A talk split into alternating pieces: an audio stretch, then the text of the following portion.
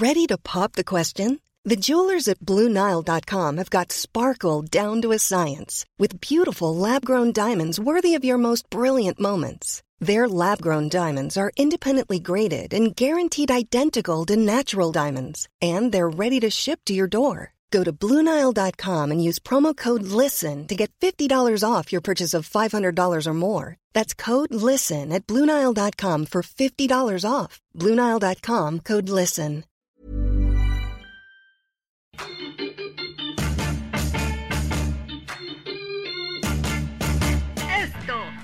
De los deportistas. Hola, ¿qué tal? Mucho gusto, bienvenidos una vez más a esto, el diario de los deportistas, el podcast donde damos voz a nuestras páginas. Los saluda con mucho gusto David Segoviano y me da mucho gusto saludar hoy a Ángel Rueda y Miguel Mújica. David, ¿cómo estás? Hola, Miguel Ángel Mújica. Y un saludo a todos, la verdad, de que ya llegamos al, al fin de año se acabó, tenemos campeón y pues bueno, vamos a platicar de eso, ¿no? Y de muchas otras cosas que pasaron en este año tan complicado, el año COVID, Miguel. Sí, un año complicado, sobre todo porque no pudimos ver a los Pumas campeones como todos lo queríamos, lastimosamente, pero a pesar de eso, lo bueno que yo rescato es que logramos tener temporada de americano, de Fórmula 1, de todo esto, a pesar de esta pandemia que, que nos ha pegado tanto, ¿no? Así es, Miguel, pues eh, no, no todos queríamos que fuera Pumas campeón, los, los que le vamos al Cruz Azul menos que nadie, pero empezamos hablando de la temporada de fútbol mexicano, eh, un año pues como ha sido todo en, en, el mundo atípico, en el que solo tuvimos un campeón, se canceló el torneo pasado, en el que los llamados grandes tuvieron, bueno, pues resultados eh, muy diferentes, Chivas que se había reforzado muy bien el año pasado y que se esperaba que tuviera un buen año, pues la verdad es que fue de, de altibajos, aunque con algún una mejoría al final con la llegada de, de Bucetich, América, pues que se fue sin pena ni gloria justo frente a las Chivas en este torneo, en fin, pero yo creo que sí hay que destacar mucho el campeonato de León, ¿no? Un León que tiene mucho tiempo jugando bien al fútbol con Nacho Ambriz, que por fin consigue su título de liga, ese que lo había esquivado durante varios años y eh, bueno, pues eh, Ángel ya es campeón en León, ya es campeón Nacho Ambriz y el León además ocho estrellas alcanza al Cruz Azul entre los más ganadores de la Liga MX. Así es David, eh, bueno yo creo que a diferencia de lo que opina Miguel Mujica, eh, hay que hablar de que León es un justo campeón, ¿no? Ya que hablamos de justicia tan complicado de, de terminarlo en el fútbol, pero bueno yo creo que León es el equipo que mejor fútbol mostró en todo el año, ¿no? No solamente en este Guardianes, sino en el Clausura 2020 y como bien lo mencionas de la mano de Nacho Ambriz que yo creo que ya se ve una identidad en sus equipos. Ya anteriormente con Necaxa, eh, más allá de las limitaciones de presupuesto y de que le quitaban figuras y todo, pues bueno, logró eh, crear una base de, de, jugadores y de fútbol que bueno, se notaba con un muy buen juego y pues bueno, ahora llega con León. Su victoria más importante, ya León consolida ese León de, de, del superliderato, del récord de victorias, pues bueno, lo hace campeón. Igual y no jugando tan espectacular en la liguilla, pero bueno, tampoco no todo se puede, no todos son el Barcelona de Guardiola, ¿no? Lo ha hecho muy bien eh, León y ha, y triunfado.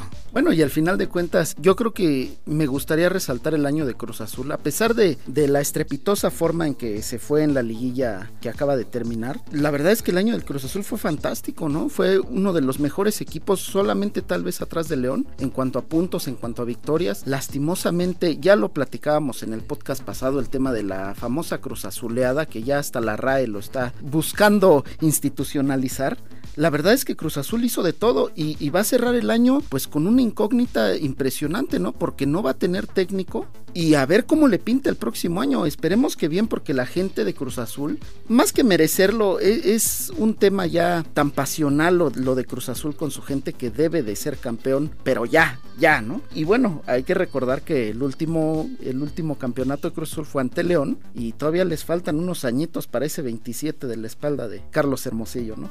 Cuatro años, Miguel. Yo espero que no, no pase tanto para acabar con esta que podemos llamar maldición, aunque la verdad es que sí hizo un gran torneo, pero se despidió de este año Cruz Azul siendo Cruz Azul, con una de las peores Cruz Azuleadas de la historia, una ventaja que pocos creían que se fuera a revertir y que sigue sin ser campeón. El torneo pasado se pensaba que podría ser el bueno para Cruz Azul y al final pues no hubo ni campeón y Cruz Azul es una incógnita aparte. Bromeamos en la redacción, decimos que ni llegando Guardiola, que ni llegando algún técnico de talla mundial, pues Cruz Azul va a ser campeón. Quién sabe cuándo vaya a ser. Muy triste también la forma en en que se dio la salida de Siboldi, que había hecho un buen torneo, que fue el que entregó mejores números en los últimos 10 años para Cruz Azul y que se acabó despidiendo por un video por un video lo, lo, regañó la nueva directiva de la cooperativa Cruz Azul, por un video renunció, por un video lo anunció también Jaime Ordiales y así se termina la era de, de Ciboldi que a final de cuentas pues hizo un buen trabajo. Y bueno, hay que hablar de muchos otros temas en este año, como les decimos, el año COVID, un año de incertidumbre y en el que se cancelaron torneos de mucha importancia, ¿no? Empezando, claro, por los Juegos Olímpicos, pero también la Copa América, la Eurocopa, si bien los torneos de liga prácticamente todos se recuperaron, las ligas europeas, la NFL, la NBA, grandes ligas con menos partidos, pero todo se disputó, los torneos internacionales se dejaron para el próximo año. Bueno, a mí la verdad es que sí, digo, más allá de que la Eurocopa y la Copa América tienen ese saborcito especial, pues bueno, yo creo que sí fue una tragedia que no se hayan podido haber llevado a cabo los Olímpicos en tiempo y forma, porque bueno, más allá de que sí iba a haber el próximo año, eh, seguimos con esa incertidumbre de si va a haber gente, cómo van a llegar los deportistas, en qué nivel. Se van a disfrutar porque, bueno, son los Juegos Olímpicos, pero es una pena porque Japón había montado una verdadera fiesta, ¿no? Uno ve las instalaciones, ve los estadios y, pues bueno, uno esperaría que las gradas estuvieran llenas para ver uno de los eventos que en lo personal a mí más me gusta, como son los Juegos Olímpicos, por todo lo que representa, ¿no? Creo que es el, el hecho de las capacidades del cuerpo humano en su máxima expresión. Esos son los Juegos Olímpicos, el mensaje que transmiten y, pues bueno, ya lo ha dicho Thomas Bach, el presidente del Comité Olímpico Internacional. Que bueno que los Juegos Olímpicos de Tokio ahora se convierten en la luz al final del túnel. Ojalá, me gusta verlo también de esa manera. No pudimos vivirlos este año, pero estoy seguro que el próximo también va a ser agradable. A mí me encantaría que los Juegos Olímpicos llegaran de la forma en que estamos acostumbrados a verlos. ¿A qué me refiero? A que la gente esté en las gradas. Me encantaría ver los estadios en Japón, los recintos en Japón llenos, con la gente lista para disfrutar. Para mí hubiera sido una tragedia mayor a pesar de que se cancelaron, pero una tragedia mayor que no hubiera gente en las gradas, porque el deportista se motiva todavía más al ver una bandera, la bandera de su país en la grada, hinchando por ellos, vamos por el oro, vamos por la plata, digo, eh, a lo mejor Estados Unidos, Rusia, todos estos países que generalmente son los que encabezan el medallero, pues están, ¿no? Pero al final de cuentas, un mexicano que pudiera haber levantado alguna medalla sin ver el escándalo, la forma en que el mexicano vive el deporte, el orgullo de ser mexicano, sería brutal. Creo que lo mejor fue dejar los Olímpicos para el año que va a comenzar. Por eso, por el tema de la gente, ¿no? La gente al final es la que mueve el deporte, ¿no? Así es, Miguel. Sin embargo, Thomas Bach, el presidente del Comité Olímpico Internacional, el comité organizador también de Tokio 2020, que hay que decir, se va a llamar Tokio 2020, se va a seguir llamando Tokio 2020, aunque sea en el 2021. Eh, bueno, han insistido en que los juegos van, que se van a realizar sea como sea. Sin embargo, también, bueno, pues ya anunciaron que empezaba el reembolso de para quien no estuviera dispuesto a ir. Ya empezó el comité organizador, 810 mil espectadores están recibiendo el reembolso de sus entradas, entonces no se augura algo bueno para los Juegos Olímpicos respecto a la gente. Y también hay que decir que en el tema deportivo, el proceso olímpico es de cuatro años, se disputan torneos locales, regionales, clasificatorios, en un calendario muy, muy establecido para que los deportistas lleguen a tope en su máximo nivel a los Juegos Olímpicos y bueno, todo ese calendario, no solo se descompuso el calendario, sino también la preparación de los deportistas, lo hemos visto con los deportistas mexicanos aquí que han tenido que adaptar sus casas para practicar tiro con arco, para practicar pesas, para practicar judo, para seguir manteniéndose en forma, pero sabemos que no es lo mismo que acudir a las instalaciones, por ejemplo, del Comité Olímpico Mexicano y tener una preparación profesional. Yo voy de acuerdo con todo eso, sin embargo, creo que sí hay que, me gustaría en este 2020, haciendo como un recuento, yo creo que también debemos de valorar un poco de lo que es el deporte para algo como lo que estamos viviendo, algo inédito, al menos eh, a, la mayoría de nosotros no nos había tocado vivir una pandemia y que el mundo se detuviera de tal forma. Entonces yo creo que sí, el deporte es una clara muestra de lo que es el, deporte, ¿no? De lo que mueve. Hablamos de los deportistas y todo, de cómo se van a sentir, de cómo, de que tal vez no lleguen en su máximo nivel. Eh, hablamos de que los futbolistas no pueden festejar un gol con las gradas llenas, de que no se puede gritar un campeonato con un estadio a rebosar ni nada. Sin embargo, creo que finalmente eso es lo que es el deporte. O sea, el deporte mueve al mundo y hay que también acostumbrarnos a vivirlo así. Es de valorar lo que se está haciendo, ¿no? Que aún en tiempos tan oscuros, pues bueno, podamos estar hablando de todo lo que se llevó a cabo y de todo lo que probablemente se va a llevar a cabo el próximo año, más allá de toda la incertidumbre que hay, ¿no? Y sobre todo es aplaudirse de que la, los organizadores, no solamente de los Juegos Olímpicos, de la NFL, de la NBA, incluso de la Liga MX, se hayan atrevido a mantener las competencias porque al final de cuentas no sabíamos cómo iba a ser. Teníamos las cosas que sucedieron, por ejemplo, con el Atlante que presentó 13 casos, con el mismo Santos Laguna. México ha presentado casos extraordinarios en cada equipo y la liga no se detuvo. Al final de cuentas no sé si sea bueno, sea malo o se esté terminando de adaptar el deporte a, la nueva normalidad, pero eso sí, ¿no? Al final de cuentas no estamos viendo el mismo nivel o se están viendo lesiones en, en otros deportes pues que antes no se daban, ¿no? Claro, Miguel, casos positivos NBA, NFL, grandes ligas, se tuvieron que posponer encuentros, recalendarizar, en fin, hay que recordar también que hay un componente muy importante para que se reanudaran y para que no pararan las ligas, que es el componente económico, ¿no? El deporte alrededor del mundo mueve miles de millones de dólares y estaba detenido. Ángel, hay otros dos torneos de, talla internacional que se detuvieron y que se reprogramaron para el año que entra, que son Eurocopa y Copa América. ¿Cómo crees que se afecte esos dos torneos, considerando además que la borla, el trabajo de las selecciones nacionales en todo el mundo, pues se movió, se, se tuvo que reorganizar? ¿Cómo esperas que lleguen las selecciones europeas, las selecciones sudamericanas, esos dos torneos que son de los más añejos y de los más esperados por los aficionados? Sí, bueno, efectivamente, yo creo que tampoco el fútbol escapa de eso que hablamos, ¿no? De que el nivel baja, de que van a llegar igual un poco fuera de forma, de que probablemente lleguen un poco más cansados por todo este calendario que se tuvo que reajustar y que de repente presenta prácticamente partidos cada 3, 4 días. Sin embargo, son eventos importantísimos. Ahora la Eurocopa probando ese nuevo formato de varias sedes, de andar por todo, prácticamente por todo el continente. Entonces yo creo que se va a vivir eh, muy, muy, muy parecido a lo que siempre se vive Ojalá lo que hablamos, ojalá ya pueda haber un poco de gente en los estadios, porque bueno, eso sí es un componente importante del fútbol. Pero pues bueno, yo creo que las elecciones van a llegar, van a llegar bien. Eh, habrá que ver ahí España, ¿no? Cómo llega ya mucho más adaptada a ese recambio generacional que pretende Luis Enrique. Habrá que ver cómo llega Cristiano Ronaldo, para el cual, eh, más allá de que es un extraterrestre, pues bueno, la edad también puede, puede pesar. Y en cuanto a las elecciones sudamericanas, pues bueno, yo creo que la gran pregunta es de que si Messi va a poder por fin levantar un, torneo internacional con su selección. Es un tema también importante porque, bueno, ojalá Messi llegue un poco mejor en cuanto a ánimo, en cuanto a todo. Pero bueno, va a ser interesante. Yo, sinceramente, más allá de la pandemia, yo creo que será sumamente interesante. Será, será como siempre, ¿no? Se va a disfrutar. Eh, son, son torneos que tienen algo especial y que, bueno, por lo menos en lo personal, cada que yo eh, hay un evento de esos, pues bueno, uno se levanta hasta de mejor humor. Y al final de cuentas, digo, ¿cuántas vidas no no, ha quitado el COVID, es lo que se tiene que decir y lastimosamente así es, pero nos está quitando un año de Cristiano y de Messi, ¿no? De los dos.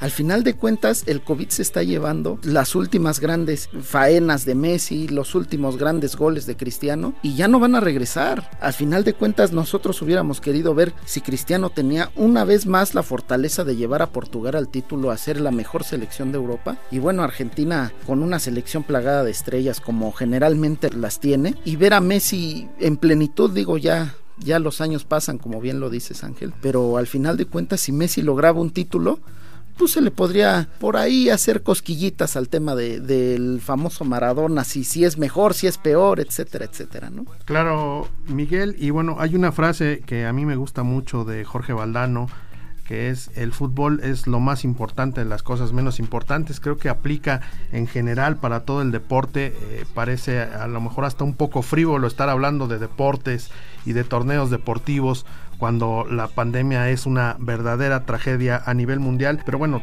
también hay que, hay que decirlo, lo decía, es una industria el deporte, pero más allá de la industria tiene un alto componente de emotividad para todo el mundo, uno u otro deporte, cualquier actividad. Y bueno, hablando de, del fútbol internacional, pues qué mejor que, que tener el punto de vista de nuestro especialista Octavio Huitrón. Escuchemos lo que nos tiene que decir Octavio de este año difícil para el fútbol internacional. El 2020 ha sido un año en el que todas las competiciones tuvieron que suspenderse por varios meses e incluso ser aplazadas o hasta canceladas. Sin embargo, el balón tenía que volver a rodar, por lo que se tomaron medidas sin precedentes, como el hecho de jugar sin aficionados en las gradas. La Eurocopa, que debía disputarse entre junio y julio, fue reprogramada un año después para permitir que los clubes concluyeran sus respectivos torneos de liga y evitar que muchos de ellos desaparecieran ante la fuerte crisis económica a la que aún hace frente. La decisión no era fácil, pues también implicó pérdidas por más de 300 millones de dólares. Sin embargo, la UEFA aceptó la petición de los clubes con tal de que también se completara la temporada de la Champions League. Así, con hasta tres partidos a la semana, los equipos volvieron a las canchas en medio de fuertes protocolos sanitarios que han sido insuficientes para evitar los contagios. La única de las cinco principales ligas de Europa que decidió no correr riesgos fue la francesa, que con 27 fechas decidió concluir la temporada y proclamar campeón al Paris Saint-Germain, con 68 puntos, 12 más que el Marsella, su perseguidor más cercano en la clasificación. En España también se consideró concluir la temporada y concederle el título al Barcelona, pese a que solo tenía dos puntos de ventaja sobre el Real Madrid, que había perdido el liderato en la última fecha antes de que se suspendiera el torneo y que además había ganado el clásico entre ambos equipos con marcador de 2-0. Finalmente se disputaron las 11 fechas restantes, en las que el Real Madrid no conoció la derrota, lo que le permitió llegar a 34 títulos. Muy diferente era la situación en la liga inglesa, en la que se analizó cancelar la temporada sin proclamar un campeón, lo que significaba un duro golpe para el Liverpool, que pese a sus 25 puntos de ventaja sobre el Manchester City, podía quedarse con las manos vacías después de 30 años sin ser campeón. Afortunadamente para los Reds, se disputaron los 92 partidos restantes y conquistaron su título número 19 en la Premier League, con 18 puntos de ventaja. En la liga alemana, que fue la primera en reanudarse, el Bayern Múnich mostró su gran poderío y ganó el octavo título consecutivo antes de proclamarse campeón de la Copa Alemana y de la Champions League, con Robert Lewandowski en el mejor momento de su carrera. El polaco anotó 55 goles y dio 10 asistencias en 47 partidos, lo que sin duda lo habría convertido en amplio favorito para ser nombrado Balón de Oro, distinción que tuvo que cancelarse este año debido a la pandemia. Juventus fue otro de los campeones destacados, con su noveno título consecutivo en la liga italiana, en la que Ciro Immobile delantero de la Lazio, brilló con luz propia al proclamarse bota de oro como máximo goleador de toda Europa con 36 tantos. Estas son solo algunas de las historias rescatadas en un año atípico, en el que los jugadores no solo han sido contagiados de coronavirus, sino que además han sufrido de lesiones debido al apretado del calendario, en el que también se reanudó la actividad a nivel de selecciones nacionales, con la Liga de Naciones de la UEFA y las eliminatorias sudamericanas rumbo al Mundial de Qatar 2022. Muchas gracias a Octavio Huitrón. Y bueno, también hay, hay, buenas noticias en el deporte este año que ha sido tan caótico. Se acabaron dos sequías de títulos, no la del Cruz Azul, que es la que yo hubiera querido, francamente, pero dos grandes históricos del deporte mundial que por fin levantaron la copa en sus respectivos torneos. Estoy hablando del Liverpool en Inglaterra y de los Dodgers en grandes ligas. Las dos ya de tres décadas, ¿no? El caso de Liverpool de 30 años exactos y el tema de los Dodgers de 30 así que bueno, hablando un poco de Cruz Azul, pues todavía tengan paciencia, que todavía les quedan unos añitos para llegar a, los 30 años. Entiendan que hay cosas peores y que, pues bueno, hay buenas noticias, ¿no? Como bien lo mencionas. El tema de Liverpool ya es un proyecto muy, muy consolidado ahí con Jürgen Klopp, que ya había sido campeón de la Champions y que ya venía presionando, ¿no? Liverpool tenía ya muchos años de estar muy, muy cerca. E historias realmente lamentables de maldición también la habían impedido. Ahora la consigue. Eh, volvemos a lo mismo. Una pena de que no haya sido con un Anfield lleno, que es como uno hubiera imaginado ese día, ¿no? Una locura cantando el You Never Walk Alone en las tribunas históricas de Anfield. Pero, pues bueno, lo consigue. Ahí en la ciudad se armó un relajo, hubo festejos, hubo disturbios, hubo de todo, por todo lo que genera el fútbol. Y como bien mencionas ahora con el tema de los Dodgers, eh, muy emocionante con esos últimos tres outs de Julio Urias, eh, que lo sentimos muy próximo, ¿no? Yo creo los Dodgers por el tema de Valenzuela, ahora con Urias, un equipo muy querido en México, pues bueno, también se había quedado a nada y que demuestra la mejor manera de terminar con sequías tan largas es como un buen proyecto. El tema de los Dodgers ya también se habían quedado muy cerca y al final después de todo pues bueno en un año tan extraño lo consiguen así que Cruz Azul un buen proyecto lleguen lleguen lleguen y en algún momento lo van a lograr No, bueno, el tema de Cruz Azul es que llegar y llegar ya no les está funcionando, ¿eh? Te digo que les faltan siete años para los 30, ¿no? Hay que, hay que, tener, hay que tener paciencia. Hay que tener paciencia. Sí, digo, eh, al final de cuentas en el tema de Liverpool, como bien lo mencionas, era ya cuestión de tiempo. Jürgen Klopp armó un equipazo, el mejor tridente después de haber visto a Ronaldinho, Eto'o y Messi. Yo creo que el mejor tridente que hemos visto es el de Firmino, Mané y, y Salah, ¿no? Eh, grandes jugadores, mucha velocidad, un equipo vertical a más no poder, que te lastima aunque no quieras, aunque te encierres, va y te lastima el Liverpool. Qué bueno, la verdad, porque le hacía falta al fútbol inglés ver al equipo que durante mucho tiempo fue el máximo ganador de ligas, volver a retomar ese trono que se lo había dejado al Manchester United. Digo, al final de cuentas, el Liverpool todavía está abajo del United, pero las campañas vienen y, el Liverpool no, no se ve que flaquee, ¿no? Y en el tema de los Dodgers, pues qué decirlo, ¿no? El sabor mexicano, ese picante que, que tanto Urias como González le metieron, eh, fue impresionante, ¿no? La verdad es que la gente ha respondido de una forma increíble, sobre todo por lo que dices, Valenzuela dejó esa semillita creciendo que Urias está cosechando y la verdad son situaciones que el béisbol no por nada es el rey de los deportes, ¿no? Termina siendo una historia fantástica como con los Cubs hace algunos años, como con las Medias Rojas también. Al final de cuentas los Dodgers salen campeones y ¿por qué no soñar, no? ¿Qué tal si viene una dinastía de los Dodgers con ese picante del mexicano Julio Urias? Sería sensacional. Dodgers es uno de los equipos que más afición tiene en México, justamente por la herencia de, del Toro Valenzuela, ¿no? Los que todavía lo alcanzamos a ver jugar, recordamos, más allá de los juegos y todo, era eh, la, verdadera eh, Fernandomanía que, se vivía en ese momento. Se, paralizaba el, el país para, para ver jugar a Fernando Valenzuela y eso pocos lo han logrado. Y otra racha que terminó, no tan larga, carga pero sí que me parece importante mencionar, es la de los Lakers. Lakers tenía 10 años sin eh, ser campeón, este año lo logró y además es un año muy significativo porque el Lakers no había sido campeón sin Kobe Bryant desde 2010, no había sido campeón y bueno, pues este año fue de las primeras malas noticias, aún antes de la pandemia, tuvimos el trágico accidente de Kobe Bryant que le costó la vida y bueno, este año por supuesto el título fue dedicado a él, a la Mamba Negra. Sí, totalmente.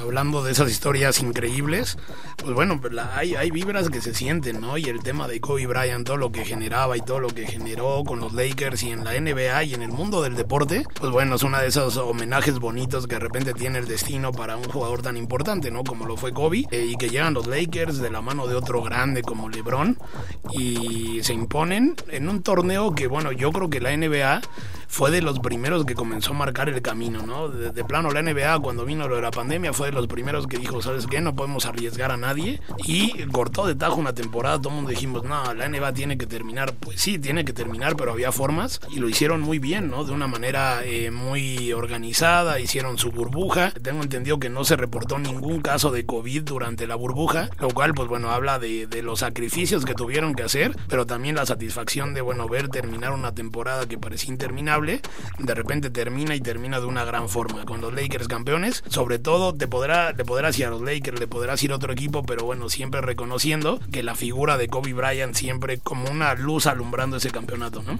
No, y al final de cuentas, la forma en que lo hablas, lo de la burbuja, mostró el camino hacia... ¿Tuviste contacto con alguien de COVID? Adiós. O sea, no importa si lo tienes, si no lo tienes.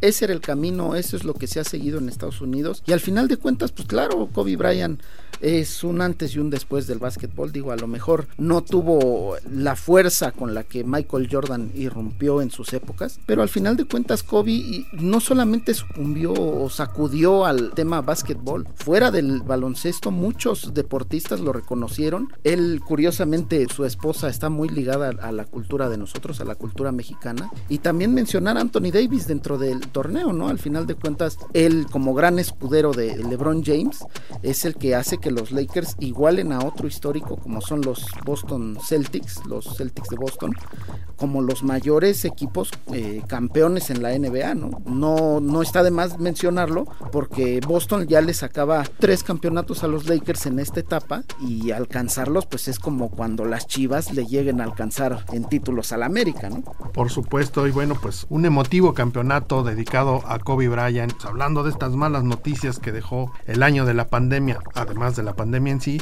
pues no podemos dejar de mencionar la muerte de Diego Armando Maradona. Sorpresiva de alguna manera, porque todos sabíamos de los excesos, de la mala salud de Maradona, pero bueno, en el momento en que se dio, había estado hospitalizado, se le había dado de alta, se había reportado que estaba bien, y de repente un ataque, una complicación médica, se discute si fue bien atendida o no, pero murió Maradona, el gran símbolo del fútbol argentino, el gran símbolo del Napoli y uno de los principales astros, no solo del fútbol, yo diría del, del deporte mundial que además creo que sí único en los efectos eh, que generaba en, en la gente. Sí, murió Maradona. Lo hablábamos de que igual siempre habíamos imaginado cómo podría ser ese día, pero era un día como que se imaginaba muy lejano porque Maradona nos hizo creer que era inmortal, ¿no? Eh, resultó que no, que el Diego un día eh, se fue, un 25 de noviembre dijo ya no voy más y, y, se fue, ¿no? Y lo que generó fue absolutamente una locura. El mundo no sabía cómo vivir un día que murió Maradona. Es algo inédito, ¿no? Y el mundo descubrió que en realidad Maradona era todo eso que se pensaba, lo que se vivió en Argentina fue impresionante, ahí en la Casa Rosada, el funeral, la, el fervor, la fe. Pues bueno, creo que finalmente pues demuestra bien lo que, lo que es el fútbol y lo que es eh, una figura como Maradona para un pueblo como el argentino y para un mundo que en realidad pues bueno disfrutó mucho de todos sus, de todas sus andanzas, de más allá de todos sus excesos, muchos lo dicen, ¿no? Hay que separar al Diego humano del Diego futbolista y el Diego futbolista pues fue maravilloso, ¿no? Una, una locura y se fue y pues sí, vino a, vino a cambiar a ser un poco más triste este 2020, ¿no? De lo que ha sido. Aunque, pues bueno, ha habido otras muertes que igual ahorita las tocamos, pero lo de Maradona sí fue brutal.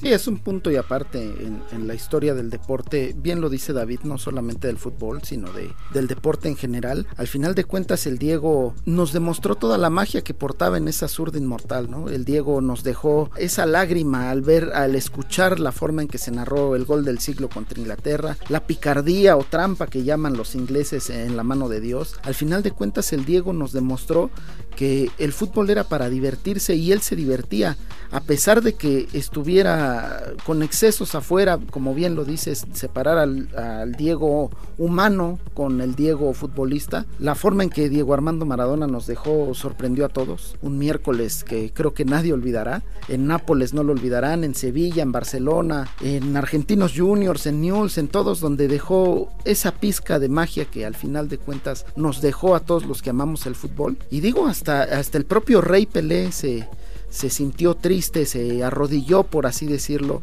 ante el adiós de, del Diego, del dios argentino, que nos dejó de una forma inesperada. ¿no? Una reconciliación, digamos, del Rey Pelé con Maradona, aunque ya en los últimos años había habido más acercamientos, después de, años y años en los que se estuvieron peleando a la distancia con declaraciones, pero bueno, también muy emotiva la, la despedida de Pelé al 10, al Pelusa, al Diego, y bueno, menos eh, impacto internacional, pero sí también con un fuerte impacto nacional, pues dejaron, yo mencionaría tres, tres fallecidos este año en el deporte mexicano, que fueron Carlos Girón, Ernesto Canto, medallistas olímpicos ambos, y Don Nacho Treyes, ¿no? Que a los 103 años, pues finalmente eh, sucumbió y, bueno, pues es un histórico del fútbol mexicano y de, en particular del Cruz Azul, ¿no? Artífice de este, eh, o parte de este histórico Cruz Azul, de la verdadera máquina de los 70. Sí, siempre es una, una pena, ¿no? Cuando comienzan a llegar las muertes, ¿no? De las, de las personas que, bueno, de una u otra manera impactaron tanto, ¿no? Con, con sus logros. Yo creo que es lo bonito, ¿no? Que se les recuerde como, como lo que fueron, como unas leyendas, ¿no? En su deporte. El tema de ahí de Carlos Girón con, los, con los clavados, el tema de Ernesto Canto con la marcha. Y pues bueno, finalmente creo que trascienden precisamente por, esa, por ese arrojo que tuvieron, ¿no? Para, para lograr lo que nadie antes había logrado. Y el tema de Nacho Treyes, pues bueno, con tantos años en el fútbol, con Nacho Treyes siempre muy amigo del esto, ¿no? Siempre muy pendiente de todo lo que ocurría acá y nosotros también de lo que ocurría con él. Pues bueno, yo creo que de Nacho Treyes, pues bueno, queda legado en sus frases, ¿no? La manera tan, tan increíble de ver el fútbol y de analizar el fútbol y de vivir el fútbol, que creo que pues que es con lo que nos podemos quedar de él, ¿no? Esa visión que, pues bueno, finalmente es lo que tienen las personas increíbles, ¿no? Que, que ven el mundo de otra manera y pues bueno, Nacho Treyes sin lugar a dudas veía el mundo y el fútbol de otra forma. Nacho Treyes es un punto y aparte en el fútbol mexicano. Eh, bien lo menciona David, en Cruz Azul dejó un legado impresionante, tan alto que, que nadie lo ha podido superar, pero también mencionar equipos que también dirigió como el Zacatepec o como la Universidad de Guadalajara, que también no podrían contar una historia sin Nacho Treyes, ¿no?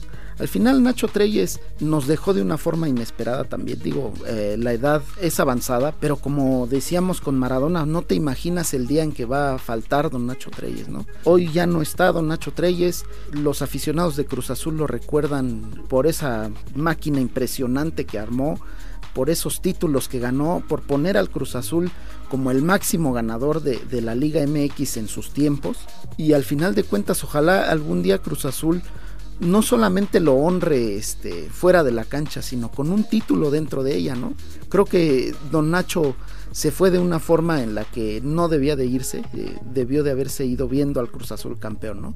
Viendo a ese Cruz Azul que él tanto amó, que siempre se dijo eh, aficionado de la máquina, decir yo vi el último campeonato de Cruz Azul y me voy tranquilo porque sé que la base está, está lista y está para volver a crear un equipo de época como aquella máquina de los 70. Una cosa más para considerar en Cruz Azul, ese título que le deben a Don Nacho Treyes que en paz descanse.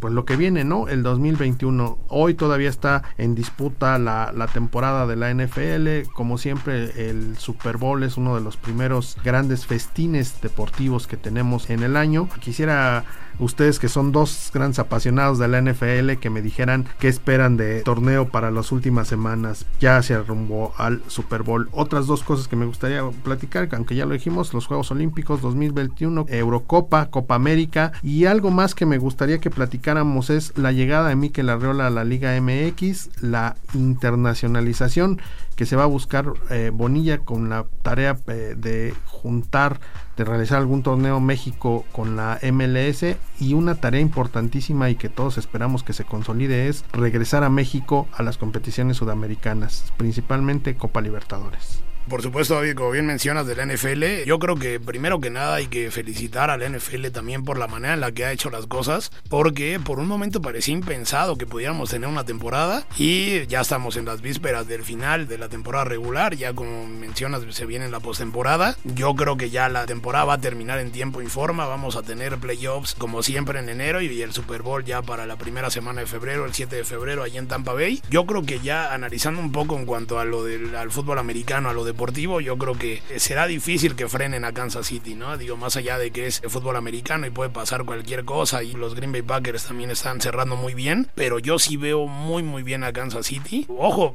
hablamos de la dinastía, ¿no? De que, híjole, cuidado con la dinastía que puede crear Mahomes con Andy Reid y todo. Pues yo creo que van por muy buen camino. Ya primero se quedaron muy cerca del Super Bowl, luego llegaron al Super Bowl, le ganaron a San Francisco y ahora pues bueno, lucen como el equipo más sólido, más allá de, de algunos detalles, lucen como el equipo más sólido, entonces cuidado con una dinastía de los jefes, ¿no? Al final de cuentas, el deporte gringo cuenta con eso, ¿no? Con las grandes dinastías, pero creo que no se puede dejar de lado, en primer lugar, en la conferencia de los Chiefs, no se puede dejar fuera lo que está haciendo Pittsburgh, ¿no? Pittsburgh está regresando a hacer esa cortina de hierro que caracterizó sus grandes años en el pasado y que actualmente lo hace uno de los equipos más seguidos en nuestro país, ¿no? A final de cuentas, Pittsburgh puede dar la sorpresa frenando a Mahomes y ojo con los Bills de Buffalo, ¿eh? que al final de cuentas los Bills tienen mariscal de campo, tal vez les falta un corredor, pero tienen receptores muy explosivos, tienen una buena defensa. Y si vamos a hablar del otro lado, en caso de que los Chiefs lleguen, yo no soy anti-Chief, lo quiero decir porque parece que lo soy, pero no lo soy. Del otro lado también están los Santos de Nueva Orleans, que si llegan a recuperar a,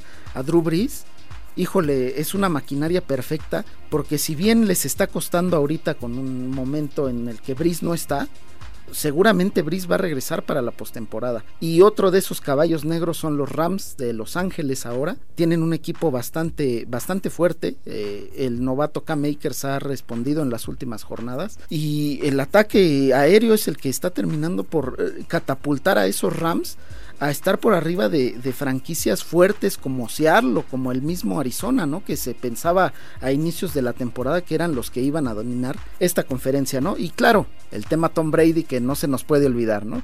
El Tom Brady que siempre está ahí, siempre está metido. Yo nunca descartaría a Tom Brady, a un equipo que tenga, esté liderado por Tom Brady, yo nunca lo descartaría, ¿no? Así es la NFL siempre apasionante, habrá que ver, yo sigo con la mía, a ver quién frena los Chiefs. Eh, más allá de todo lo que has dicho, evidentemente. Y sí, lo que mencionaba David también, el tema de la internacionalización de la liga, ojalá, ojalá que el 2021 nos traiga esa noticia, creo que todo el mundo queremos y soñamos con los equipos mexicanos una vez más en, la Libertadores, ¿no? Probar otra vez al, Tigres contra el eh, River de Gallardo, ¿no? Esas historias impresionantes. Entonces, bueno, ojalá ese será labor de Bonilla, que ya deja la presidencia de la liga, llega Miquel Arreola, pero Bonilla tendrá que ocuparse de esas relaciones con el Cono Sur, pero también con nuestro vecino del norte, con Estados Unidos, que bueno, habrá que ver a qué acuerdo se llega. Yo siempre seré mucho más eh, afecto a de que se compita con Sudamérica, a que se compita con Norteamérica. Pero pues bueno, ojalá, ojalá yo creo que eso sería muy bueno, pondría otra vez al fútbol mexicano en un buen camino para siempre potenciar la competencia, ¿no? Y al final de cuentas, la Liga MX es la que ganaría. No importa si sea con Norteamérica o con Sudamérica. Digo, eh, los equipos fuertes están en Sudamérica. No es lo mismo irte a meter al barrio de la Boca que ir a Los Ángeles, en donde vas a ser local. A final de cuentas vas a ser local a pesar de que el Galaxy o el LAFC tengan su gente. Vaya el equipo mexicano que vaya va a ser local. Y no va a ser lo mismo eh, meterte a la cancha de River, meterte a la cancha del Peñarol, meterte a las canchas fuertes de Sudamérica, ¿no? Al final de cuentas esperemos que, que Mikel Arriola haga un buen trabajo, porque si a Mikel Arriola le va bien, a la Liga MX le va a ir bien. El tema del ascenso es algo que también debería de tocarse, debería de haber ese premio a aquellos que, que están abajo, al final de cuentas muchos sueñan por llegar a la primera división y no lo logran y no lograrlo por este tipo de, de situaciones que se plantearon por el tema pandemia, pues se me hace un poco este fuera de lugar, ¿no? Por así decirlo. Esperemos, esperemos que la Liga MX crezca todavía más, regresar a Sudamérica sería sería algo impresionante y no solamente para los clubes, también para la selección. Llegar otra vez a competir en una Copa América sería genial, ¿no? Ver esas grandes historias que contó Neri Castillo al meterle el gol a Brasil o, caer en la final contra una Colombia plagada de estrellas sería impresionante para nuestro balompié.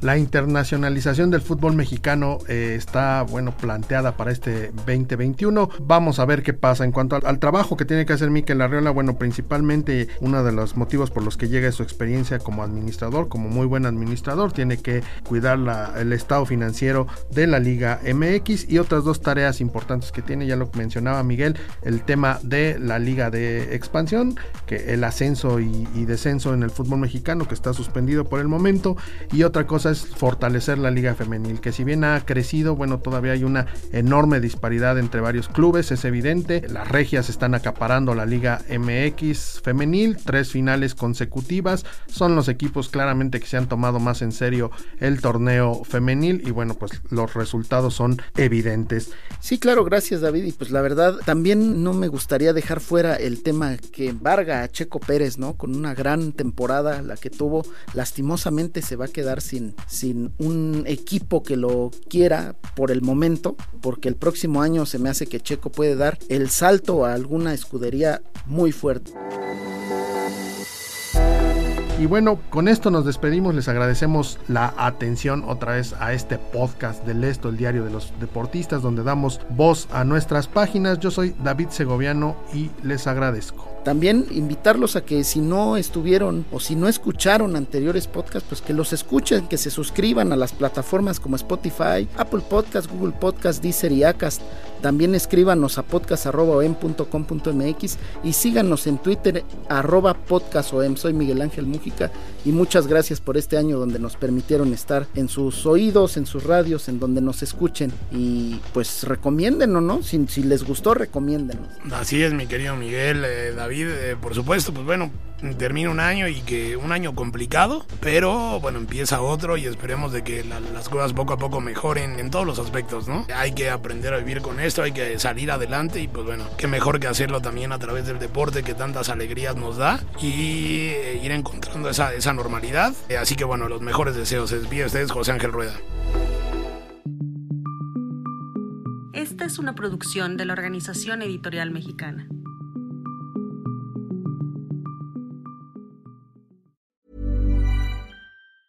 If you thought the only way to get a more defined jawline with natural looking results was through surgery, think again. Juvederm Volux XC is a non surgical injectable gel filler that improves moderate to severe loss of jawline definition and can help you achieve natural looking results with little downtime. Even better, this improved definition lasts up to one year with optimal treatment. No maintenance required. Improve jawline definition for a smooth, sculpted look with Juvederm Volux XC. For important safety information and to find a licensed specialist, visit juvederm.com. That's J U V E D E R M.com. Not for people with severe allergic reactions, allergies to lidocaine, or the proteins used in Juvederm. Common side effects include injection site redness, swelling, pain, tenderness, firmness, lumps, bumps, bruising, discoloration, or itching. There's a risk of unintentional injection into a blood vessel, which can cause vision abnormalities, blindness, stroke, temporary scabs, or scarring. Talk to a licensed specialist to find out if it's right for you.